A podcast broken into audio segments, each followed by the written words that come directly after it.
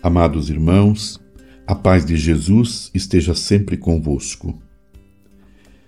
Estamos vivendo um tempo sinodal, um ano vocacional, o tempo da quaresma, a campanha da fraternidade que vem também de encontro, especialmente vem de encontro ao terceiro grau, ao terceiro pilar dos exercícios quaresmais, que é a partilha, justamente para nos conscientizar sobre uma realidade gritante no Brasil e no mundo, que é sobre a fome.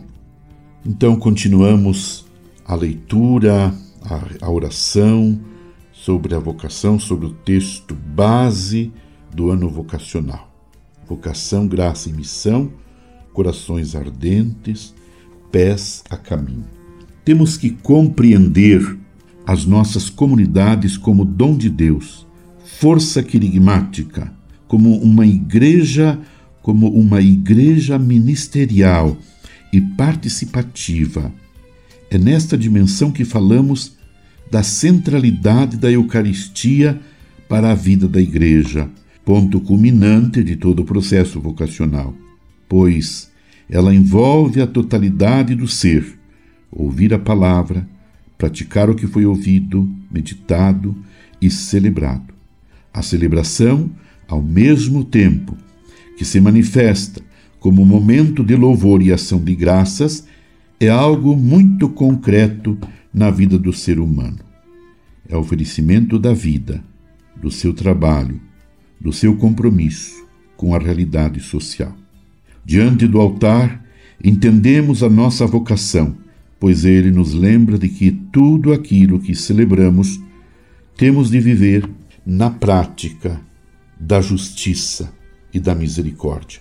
E por isso não podemos desconsiderar a dimensão litúrgica do itinerário vocacional. Discernir o chamado nos abre a solidariedade humana na mesa em que todos somos irmãos.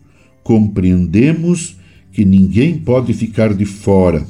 Quem está dentro deve permanecer no amor e quem está fora deve ser atraído pelo testemunho fraterno daqueles que estão ao redor da mesa. No sentido pastoral, a Eucaristia, a solidariedade e a santidade se relacionam de forma primordial.